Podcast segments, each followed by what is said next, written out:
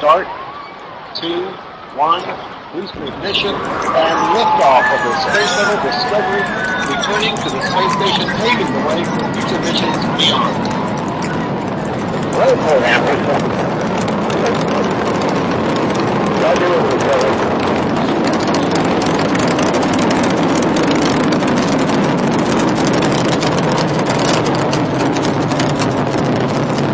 Performance reducing our stress on the and brings to the sound. Everything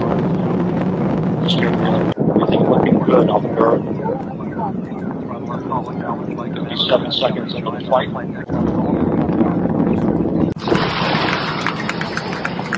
Solid rocket booster separation confirmed. Guidance now converging. Discoveries on board computers commanding the main engine. ¿Qué tal? ¿Cómo les va? Bienvenidos a otro encuentro con Ecos de un Mundo Estrellado. En estos días, la verdad, estoy muy sorprendido por la presencia que están teniendo las compañías privadas en, todo lo que tiene que ver con el desarrollo aeroespacial. Fíjense ustedes que yo no recuerdo que haya habido un ritmo tan importante, tan acelerado de lanzamientos como el que estamos teniendo estos últimos días. Cuando comenzó la carrera espacial allá en los años 60, recordemos que la Unión Soviética puso su satélite Sputnik en órbita en el año 1957. Y luego, bueno, los Estados Unidos respondió un poco con todo su programa lunar. Bueno, ahora hay compañías como Cygnus, compañía como Boeing y la empresa SpaceX. Fundamentalmente la empresa SpaceX ya ha logrado transportar eh, provisiones a la Estación Espacial Internacional. Es decir, la empresa SpaceX tiene contratos directamente con la NASA ya aprobados y ya está trabajando. E incluso en los primeros días de febrero lanzó por primera vez eh, un satélite también contratado por el gobierno de los Estados Unidos, un satélite meteorológico. Es un satélite que se llama Discover, es un satélite que va a hacer estudios también del viento solar y de la atmósfera terrestre. Quiero compartir con ustedes cómo fue el lanzamiento, que en cierta manera fue histórico, que me encargué de traducir para ustedes con subtítulos. ¿eh? Vamos, a, vamos a verlo.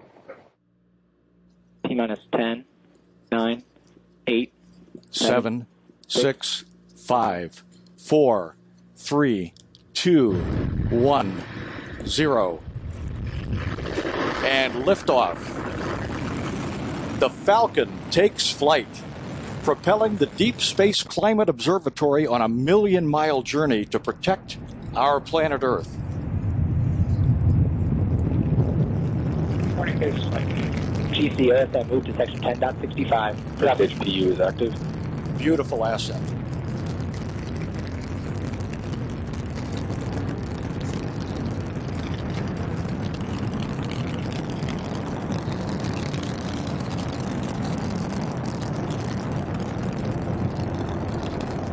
Power to launching up. One minute, 13 seconds after liftoff, Falcon 9 will reach supersonic speed. 50 seconds into flight now.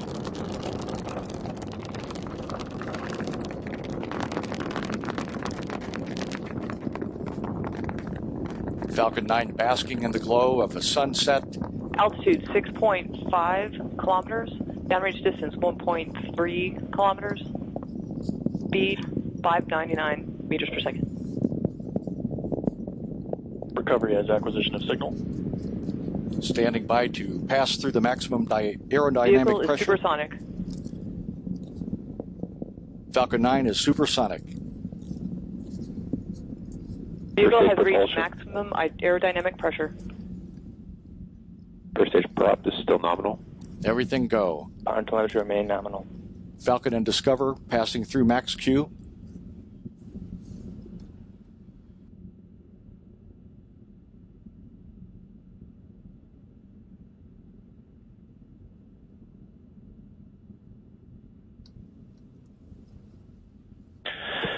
MVAC is chilling. Two minutes into the flight of Falcon Vehicle and remains Discover. on a nominal trajectory. Altitude 33.9 kilometers. Downrange distance 20.9 kilometers. Speed 1468 meters per second. Standing by for the first stage engines to shut down. First stage cut off in about 23 seconds.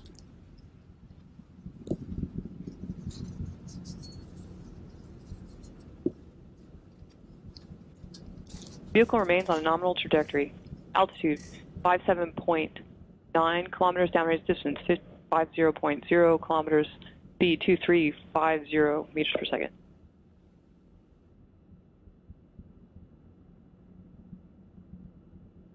We have MECO 1. And we have main engine cut off. Separation confirmed. Second stage engine. Ignition And we have stage 2 engine ignition. has occurred on time.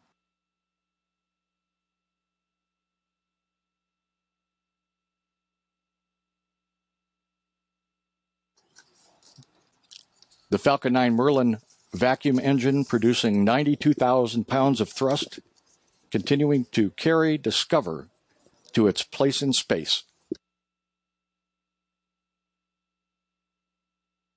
Standing by for the fairing jettison. This will expose Discover to space for the first time.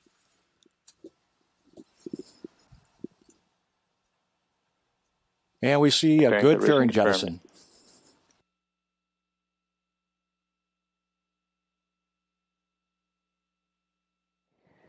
Bueno, ahí estuvo el lanzamiento entonces del satélite Discover. ¿Qué es lo que va a hacer este satélite? Va a estar a un millón y medio de kilómetros de distancia. Es un satélite que va a estudiar el viento solar, eh, de alguna manera ver cómo interactúa el Sol con la atmósfera de la Tierra, que vaya si tiene importancia. Y en la atmósfera de la Tierra va a evaluar cómo está la capa de ozono, eh, también si hay, por ejemplo, mm, cuán sucia está la atmósfera, si hay ceniza volcánica, cuánto aerosol hay, cómo se está desarrollando la vegetación y muchas cosas más. Se va a encontrar, digamos, a una distancia importante, como les dije, un millón y medio de kilómetros. Fue originalmente desarrollado por la NASA en el año 1998 y bueno, es también, eh, digamos, otra presencia de la empresa SpaceX en todo lo que hace al desarrollo astronáutico. Ahora bien, aquí no termina todo. Estos, eh, este fue un cohete lanzado, el Falcon 9, lanzado por SpaceX. Ellos además tienen un módulo que les lleva provisiones a los astronautas en la estación espacial, que es el Dragon X. El titular de esta empresa, Elon Musk, reveló hace un tiempo atrás un nuevo modelo, una nueva versión del Dragon, que es el Dragon 2, que va a transportar en el futuro astronautas, es decir, con la idea de llevar astronautas a la Estación Espacial Internacional, con la idea de llevarlos a la Luna y, ¿por qué no, a Marte? Bueno, Elon Musk es un tipo muy especial, es un visionario, es un hombre que me recuerda, ¿saben a quién? A Steve Jobs, ¿no? El hombre que ya desapareció desafortunadamente y que creó eh, de la nada ese imperio que soy Apple. Bueno, es un hombre así y el evento eh, que se produjo en los cuarteles generales de SpaceX realmente tuvo un perfil de estas presentaciones que hacen todas estas empresas tecnológicas en, Silicon Valley. Así que también voy a compartir con ustedes la presentación de este módulo revolucionario que parece algo sacado de la ciencia ficción. Eh, voy a doblarlo a, para todos ustedes en español. Este es un material realmente difícil de ver en la televisión local. Por allí está en internet, pero está en idioma extranjero. Así que espero que lo aprecien y lo disfruten.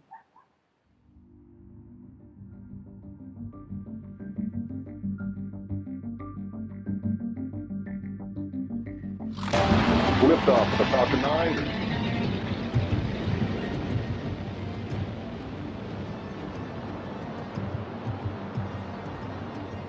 There we have the Dragon in range of the space station.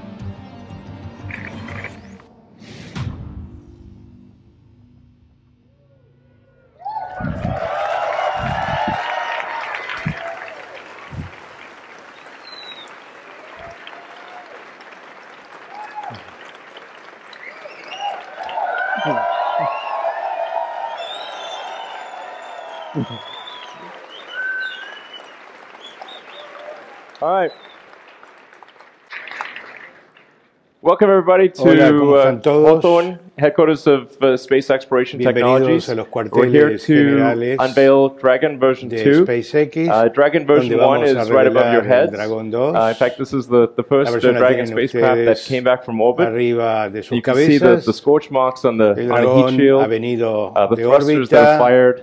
Uh, it's, uh, it's a real, real spacecraft. and I'll, I'll tell you a little, I'll start off by telling you a little bit about the Y voy a Dragon reportar a version ustedes 1 un poquito before showing you Dragon version 2. sobre when we la versión del Dragon 1 antes de mostrar la versión Dragon 2. version 1, uh, we, didn't really know how to la create a, versión a 1 de spacecraft. We never designed a spacecraft before. Realmente no sabíamos cómo So, crear una nave while there are a lot of interesting technologies in version 1, tecnologías muy it does interesantes have que a usamos relatively la versión 1 conventional landing uh, approach. So it, que no han it, sido it, convencionales, it sobre throws todo out para aterrizar. parachutes to land in the water off the coast of Por California ejemplo, after it comes paracaídas back from para the space aterrizar en station. el agua, Um, and it does have luego a, de a volver life de la support estación system, espacial, but not one that y un can sistema last for a long para time soportar or, la or vida carry a lot of people.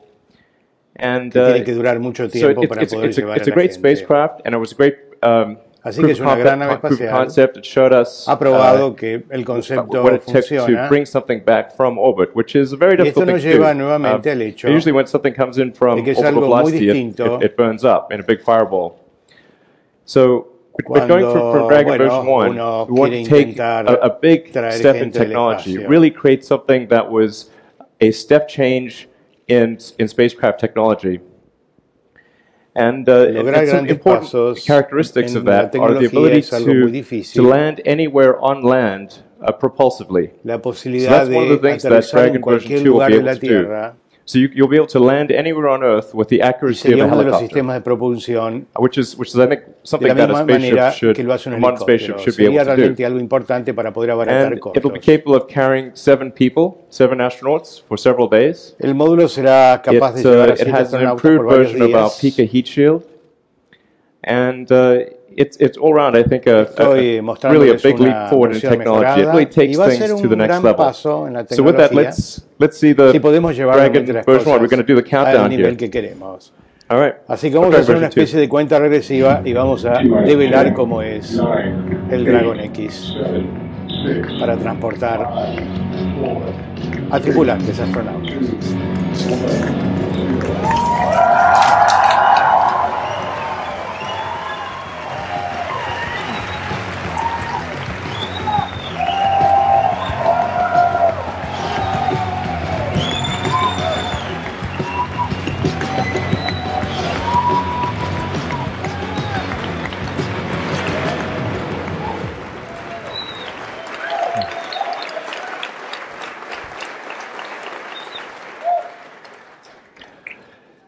So let's, uh, we have a, an animation that shows you how Vamos Dragon version 2 will work. So let's roll that uh, animation.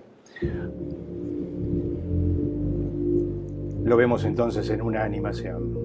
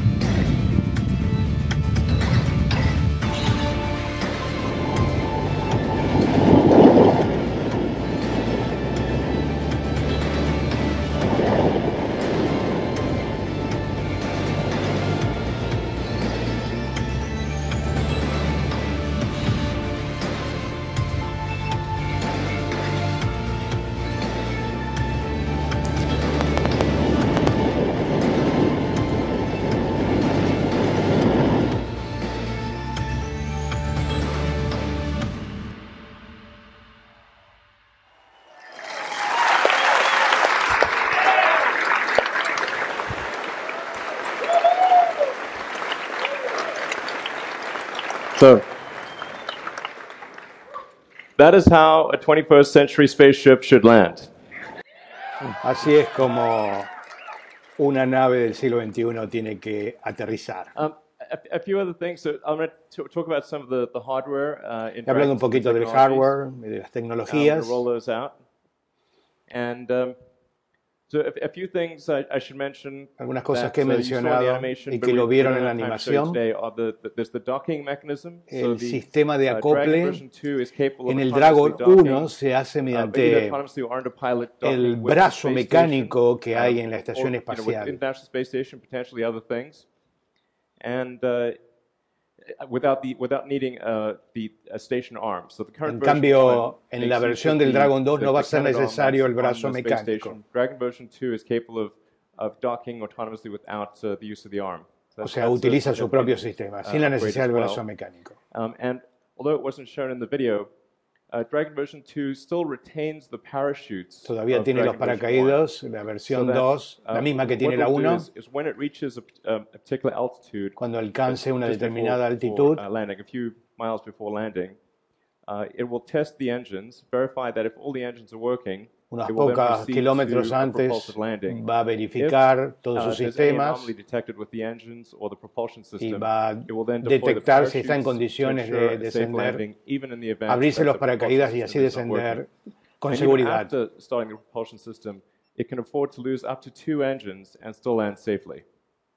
Um, and then after the, the Puede incluso tener problemas en alguno de uh, sus sistemas y descender suavemente de todas maneras. Es como que tiene mecanismos de seguridad. ¿no? this is really important, apart from the, the convenience of the landing location, is Esto es importante, además del lugar donde va a descender. uh, rapid uh, reusability of, this, of the spacecraft. La posibilidad de que se reload, reuse rápidamente, and sea reutilizable, ¿no?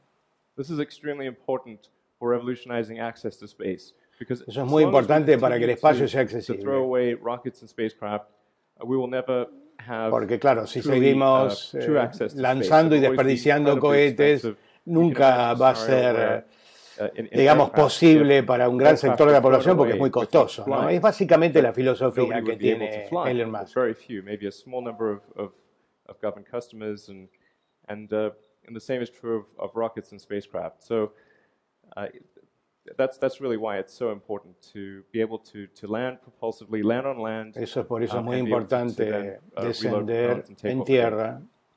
So I'll, I'll look at Claro, porque si se desciende en el mar ya es mucho más costoso. Hay que Uh, enviar a- barcos, traer a la gente. composite overwrapped titanium sphere, and this co- this contains Esa es una esfera de titanio helium that que contiene helio alta the, presión. uh, propulsion tanks that feed the, the Super Draco engine. Que This es el que the- de alguna manera sirve the para el mecanismo de propulsión que tiene a Dragon. thruster. Um, and this is essentially the same as the, the one that's, or, or very similar to the one that's on Dragon version 1. Es el And mismo que la Dragon version 1, versión there are 18 of del Dragon thrusters 1. for maneuvering uh, in space, as well as controlling the reentry, uh, the, the trajectory during Sirve reentry. para controlar el reingreso, la trayectoria de and a reingreso. bunch of these on uh, version 2 as well. Y um, la versión 2 utiliza el mismo sistema. standpoint, the, the biggest single change for El gran cambio 2 que hemos hecho de la addition 1 a la of the- 2 the Super Draco engines. So th- this is Son los really a motores. super-powered version of the, the Draco engine. es una versión mucho más Uh, poderosa que the- la del Dragon Draco 1. engine- Bueno, ¿qué les parece la presentación? eh? Em, Es solo una parte de la presentación. En el próximo programa de Ecos del Mundo Estrellado pienso seguir con la otra parte donde Elon Musk directamente se introduce en la cabina del Dragon X y nos muestra, o Dragon X, en fin, y nos muestra cómo son todos los controles, eh, este, nos muestra las pantallas. Está realmente muy lindo, gustó en la NASA también. Así que realmente ojalá que pueda ser una realidad, pero el hombre habla muy en serio y hasta ahora ha cumplido todo lo que ha dicho. A veces hay retrasos, pero es una empresa muy seria, además es un hombre que ha sacado los primeros autos eléctricos completos, este, la famosa firma Tesla, eh, tiene otra empresa también dedicada a energía solar, eh, todas estas cosas visionarias, en todo eso anda Elon Musk. Bueno, otro tema que quiero compartir con ustedes, Curiosity, ustedes saben que hay un rover en Marte, un vehículo que está tomando unas fotos extraordinarias en el cráter Gale. Eh, ese cráter es un cráter que ya no nos cabe ninguna duda que alguna vez estuvo bajo el agua. Se han, digamos, analizado muchas de sus rocas, muchas de sus piedras y se ve que por allí realmente alguna vez ha estado el agua. En el centro hay una montaña, el monte Sharp. Cuando el Curiosity descendió estaba como a 7, 8 kilómetros de la montaña, ahora ya llegó, ya llegó directamente a la montaña y ha comenzado a ascenderla. Yo tuve posibilidades de, escuchar una, una, conferencia del Jet Propulsion Laboratory que está en la NASA, este, donde se mostraron precisamente las últimas fotografías y se dio cuenta de cuál era el plan y la estrategia de los controladores de la nave, de los ingenieros, para este, el Curiosity en los próximos días. Ellos tienen que tener mucho cuidado porque hay muchas dunas, hay mucha arena y no quieren que el vehículo se quede empantanado. Ustedes se imaginan lo que es manejar un vehículo este, a la distancia que está Marte de la Tierra, donde las comunicaciones llevan 15 minutos de ida y 15 minutos de vuelta. Ahora se tomó un selfie, miren, aquí los muestro, un selfie donde se ve perfectamente a la nave, se lo tomó ella misma, hay toda una composición de fotografías y donde se pueden ver este, indicadas cada una de las rocas y de las zonas en ese paisaje. Aquí en la montaña es donde existen las mayores expectativas de encontrar, bueno, material orgánico y, ¿por qué no? No perdamos la esperanza de encontrar tal vez algún tipo de vida microbiana que haya existido en el pasado marciano.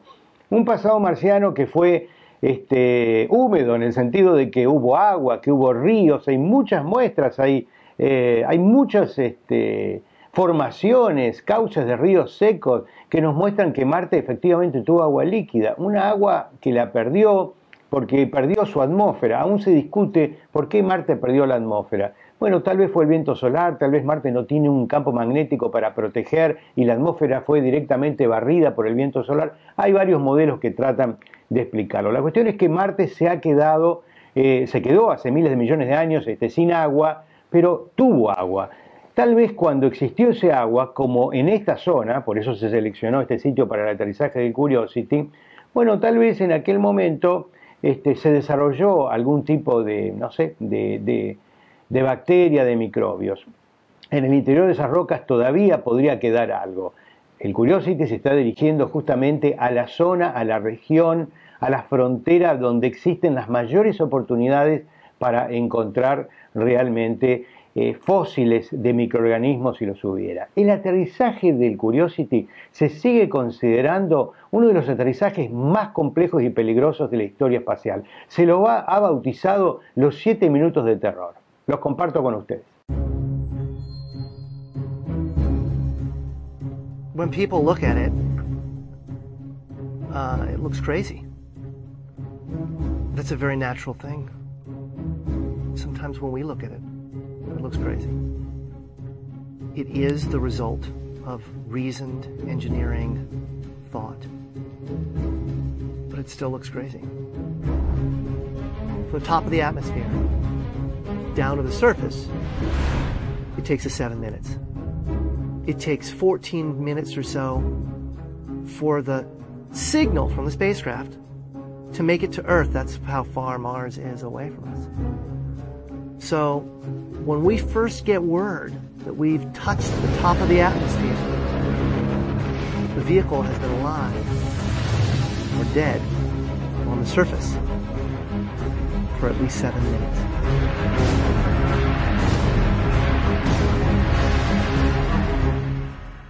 Entry, descent, and landing, also known as EDL, is referred to as the seven minutes of terror because we've got literally seven minutes to get from the top of the atmosphere to the surface of Mars, going from 13,000 miles an hour to zero in perfect sequence, perfect choreography, perfect timing, and the computer has to do it all by itself with no help from the ground. It, if any one thing doesn't work just right, it's game over.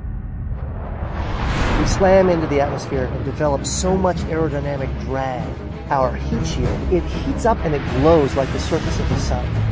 1600 degrees. During entry, the vehicle is not only slowing down violently through the atmosphere, but also we are guiding it like an airplane to be able to land in a very narrow constrained space. This is one of the biggest challenges that we're facing and one that we had never attempted on Mars.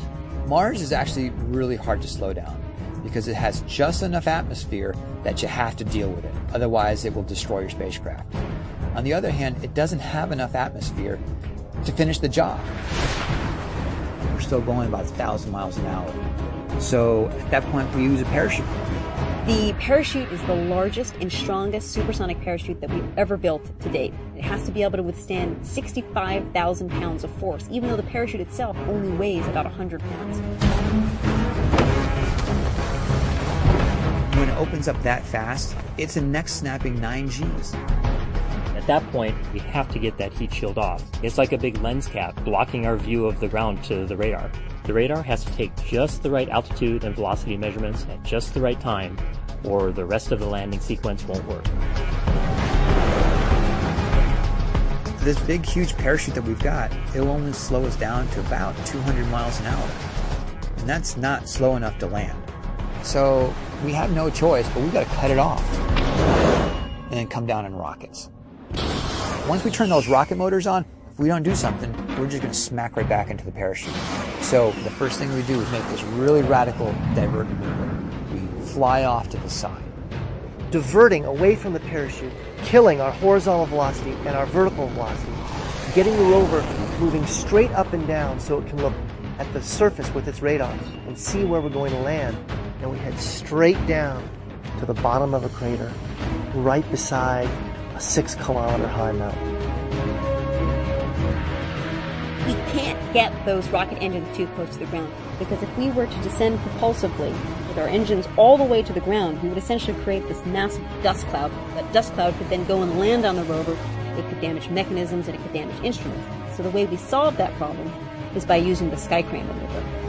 20 meters above the surface, we have to lower the rover below us on a tether that's 21 feet long and then gently deposit it on its wheels on the surface. As the rover touches down and is now on the ground, the descent stage is in a collision course with the rover. We must cut the bridle immediately and fly the descent stage to a safe distance from the rover.